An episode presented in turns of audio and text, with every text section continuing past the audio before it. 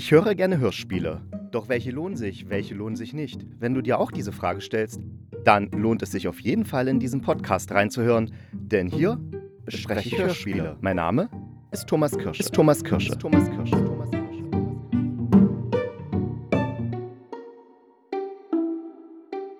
Ja, hallo, die Woche ist schon wieder drei Tage alt und hier ist der Hörspielkritiker. Eigentlich wollte ich eine Hörspielreihe, also so eine kleine Reihe, eine kleine Krimireihe besprechen, aber dann bin ich jetzt ganz aktuell über die Totentorte von Epfing gestolpert und das finde ich so genial, das Hörspiel, deswegen möchte ich euch das heute vorstellen.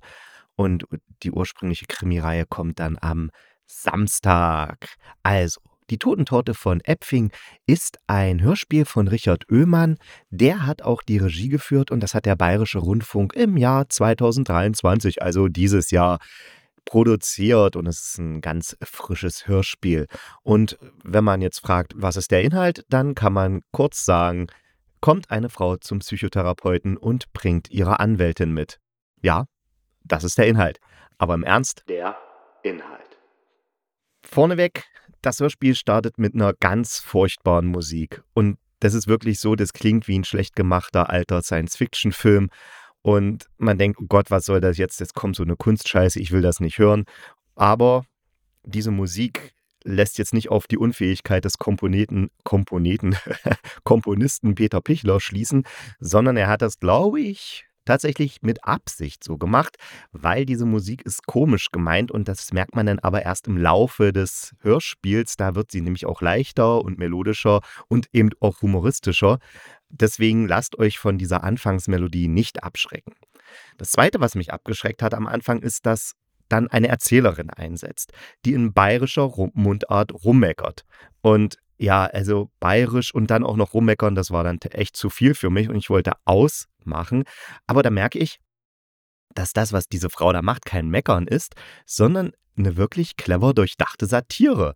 Und mal ein Beispiel zu nennen, also die Erzählerin, das ist eine Kellnerin, sie sagt selber so unteres Lohnniveau und sie sagt beispielsweise, und ich merke es jeden Tag, die Leute finden sich nicht mehr zurecht. Die einen bestellen vegane Fleischpflanze, die anderen hören das und meinen, dass ihnen dadurch was weggenommen wird. Die Ordnung, die Zukunft, die Heimat. Dabei haben wir gar keine veganen Fleischpflanzer. Und der Veganer ist dann brav Käsespatzen, damit er uns nicht verhungert. Und wenn der Veganer aufgegessen hat, dann geht er heim und schreibt eine böse Bewertung, weil es ja nur vegetarisch war. Andere lesen das und nennen ihn einen Volksverräter, weil er im Wirtshaus kein Fleisch isst.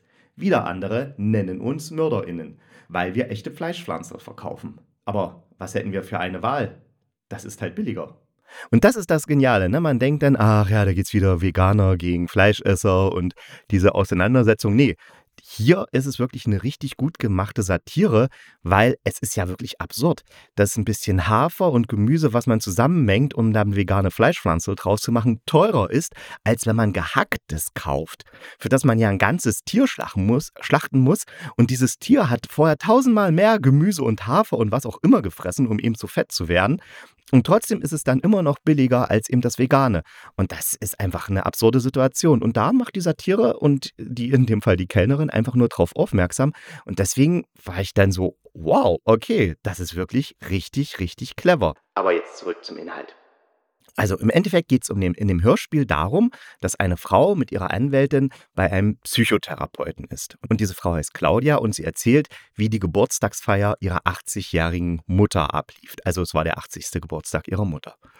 Und zu der Geburtstagsfeier waren eingeladen ihr 30-jähriger Sohn, der Renatus, ja wirklich, der sich aber wie ein 15-jähriger verhält, also immer nur so rummeckert und sagt, oh Mama und sowas. Also zum Beispiel kommen sie und ihr Sohn beim Wirtshaus an, wollen ihm den äh, reservierten Tisch einnehmen, sich daran setzen, aber dann sagt eben die Kellnerin, die auch hier die Erzählerin ist, dass eben äh, der Wirt gerade gestorben ist und dass das deswegen nicht geht. Und dann sagt der Sohn eben, toll gemacht, Mama, als ob die Mutter irgendwas dafür könnte. Also er agiert exakt wie ein 15-Jähriger, also so ganz bescheuert und so richtig nervtötend. Also ich habe auch erst gedacht, das wäre ein Teenager und dann kommt eben raus, dass der schon 30 ist. Aber die Mutter und ihr Sohn können dann irgendwie die Kellnerin doch überreden, dass sie wenigstens im Biergarten einen Tisch bekommen, weil ja die 80-jährige Oma kommt und ne, die ist ja schon so alt und es ist alles geplant. Und der Wirt wollte ja auch eine Torte machen und die Torte ist sogar noch fertig geworden. Also kurz danach ist dann der Koch erst gestorben und ja, also sagt die Kellnerin, okay, dann setzen Sie sich halt in den Biergarten, ich bringe Ihnen dann die Torte und mache Ihnen Kaffee und dann ist gut. Also Geburtstagsfeier gerettet. Zu der Geburtstagsfeier kommen außer der Claudia und ihrem Sohn noch der Markus, das ist Claudias Bruder und dann dessen Frau und deren gemeinsame Tochter, die Lilly und natürlich die Oma. Und die Oma eröffnet dann ihren Kindern das alles Erbe, was sie eben so hat. Also sie hat ein Haus, zwei Wohnungen und noch so eine kleine Fischerhütte. Jedenfalls geht das alles an ihre Enkel und die Kinder kriegen nichts. Und das ist schon ein ziemlicher Schlag. Und am Ende, nicht am Ende, aber so ab dem letzten Drittel ist es dann so, dass die Geburtstagsgäste alle hintereinander aufs Klo gehen. Also der eine geht aufs Klo, kommt aber nicht zurück. Die nächste geht aufs Klo, kommt auch nicht zurück. Der nächste geht aufs Klo, kommt auch nicht zurück. Die nächste geht aufs Klo, kommt auch nicht zurück. Ich glaube, ich habe mich deutlich ausgedrückt. Ja, und das ist dann, wie was dann am Ende passiert, möchte ich natürlich nicht verraten, weil ich möchte ja, dass ihr das anhört. Die Machart. Also die Geschichte wird auf drei Ebenen erzählt. Wir haben da erstmal die Erzählerin, also diese Kellnerin, die eben diese satirischen kleinen Texte da vor sich hin erzählt, was sie halt in ihrem Leben erlebt und wie sie die Welt wahrnimmt. Und scheinbar hat das eigentlich mit dieser Geburtstagsfeier, um der es in der zweiten Geschichte geht, eigentlich nicht so wirklich zu tun. Also man weiß zwar, dass sie die Kellnerin ist, die da die Torte bringt und den Kaffee, aber man am Anfang denkt man, das ist irgendwie was Getrenntes. Dann ähm, haben wir natürlich die Geschichte bei der Therapie, also die Claudia, die äh, mit ihrer Anwältin zum Therapeuten kommt. Und das ist eine ganz normale Spielszene. Ne? Das wird ganz spielszenerisch dargestellt, so wie man es eben vom Hörspiel kennt. Spielszenerisch ist ein cooles Wort. Hm. Und dann erzählen die eben in dieser Therapiesitzung, die Geschichte der Geburtstagsfeier. Also die Geburtstagsfeier ist dann die Rückblende, also was da im Wirtshaus passierte, also besser gesagt im Biergarten. Und das sind aber auch, ist auch, auch ganz normal hörspielszenerisch inszeniert. Und am Ende erst ergibt das dann alles Sinn, weil dann merkt man, wie das alles zusammenhängt. Und das ist wirklich überraschend. Also ich war echt, ach, ich sage, ach du Scheiße. Und es ist auch witzig dabei, ja.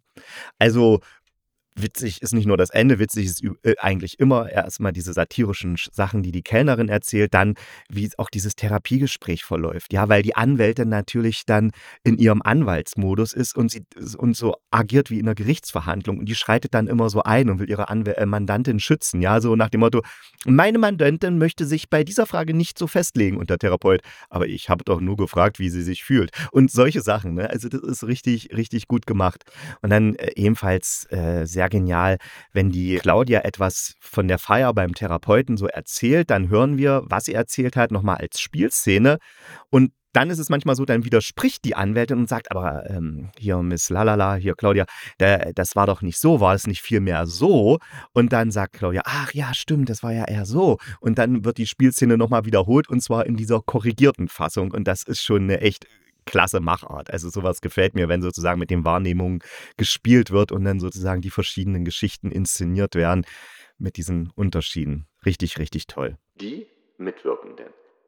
Bei den Mitwirkenden möchte ich jetzt nur auf zwei Figuren oder Personen eingehen. Erstmal die Claudia, die wird von Jule Rohnstedt gesprochen und ich möchte sie einfach nur hervorheben weil, sie, äh, hervorheben, weil sie das eben so toll macht. Ich meine, sie hat diese klasse, super naive Stimme und diese, diese, diese so, so, so, so, so liebliche Art zu sprechen. Und das ist schon in, in dem Hörspiel genial, was man von hier aus sehen kann.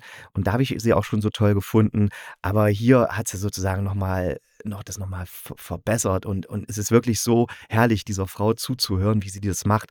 Und wenn sie allein dann zu ihrer Nichte Lilly sagt, also die Lilly ist jetzt so 14, 15 irgendwie, und wenn sie dann zu ihr so sagt, oh, du bist so, so plastisch geworden. Das ist echt, das ist genial. Und es ist wirklich ganz toll. Also die anderen Sprecherinnen und Sprecher sind natürlich auch toll, aber die Jule Rohnstedt ist mir da bei dem Hörspiel wirklich im Gedächtnis geblieben. Dann Regie und Text kommen von Richard Oehmann. Hatte ich vorher noch nicht so auf dem Schirm, diesen Menschen. Also der ist Puppenspieler, Sänger und Texter beim Café Unterzucker sowie Co-Intendant von Dr. Döblingers geschmackvolles Kasperltheater. Und der hat schon zahlreiche Puppenstücke verfasst und Kinderhörspiele. Seit 2018 ist er auch Co-Autor und Co-Regisseur vom Singspiel am oh, Singspiel, vom Singspiel am Nockerherberg und hat auch schon einige Hörspiele gemacht wie Kasperl und Kornkreis, Der jüdische Gerichtsvollzieher, da hat er Bearbeitung und Regie gemacht oder das Hörspiel Bahnuntergangsstimmung von 2022, auch beim BR. Und da muss ich mal gucken, ob ich eines dieser Hörspiele oder auch mir alle mal anhöre, ob sie mal in der ARD-Audiothek sind. Ich habe jetzt noch nicht geguckt, aber ich werde mal gucken, weil dieser Mann hat es echt drauf. Also wenn die anderen nur halb so gut sind wie dieses Hörspiel, dann werde ich es auf jeden Fall anhören. Mein Fazit. Kurz und knapp, die Totentorte von Epfing ist eine formvollendete Satire und wird hier richtig genial in einem Krimi verpackt. Und der Krimi hat sogar eine Spannung, er ist komisch und am Ende ist er auch noch überraschend. Das heißt, da ist wirklich, kommt alles zusammen. Und das ist wirklich ein richtig, richtig gut gemachtes, perfektes Hörspiel, vielleicht bis auf die Eingangsmelodie, die ich ein bisschen abschreckend fand. Und ich mag, mochte auch die bayerische Mundart erst nicht, aber dann, wie gesagt, hat sich mir erschlossen, dass es um die Satire geht und dann, dann war es auch ja, dann habe ich die Kellnerin auch gemocht und fand es cool, was sie sagt und sehr, sehr klug. Und das Schöne ist auch, dass alles passiert in 47 Minuten Spielzeit. Das heißt, es ist jetzt nicht so, dass sich das alles so ewig hinzieht und man denkt, oh, jetzt kommt mal voran. Nee, das ist alles schön, schön gerafft, schön knapp. Wirklich ein Hörspiel, so wie ich es mir wünsche. Richtig, richtig toll. Bravo. Gut zu verstehen, witzig, genialen Twists und auch wirklich einer sehr, sehr schönen Ansicht der Welt und was auch alles in unserer Welt schief läuft. Ja, also hört's euch bitte, bitte an. Ihr werdet echt Freude dran haben. Der Ausblick. Ja, wie gesagt, beim nächsten Mal gibt es dann tatsächlich die Krimi-Reihe, die ich schon beim letzten Mal angekündigt habe. Die werde ich dann besprechen. Ist schon ein Ticken älter, also ein Ticken älter, also ich glaube vier, fünf Jahre. Aber sicher werden es viele von euch schon gehört haben. Und die, die es noch nicht gehört haben, die können sich dann darauf freuen, dass ich es ihnen empfehle. Und die anderen können ja auch hören, ob ich es äh, so bespreche, wie Sie es empfunden haben. Aber egal. Wir hören uns dann am Samstag wieder. Ich freue mich auf euch. Bis dahin, denkt dran, bleibt gesund und kugelrund. Dann beißt euch auch kein Pudelhund.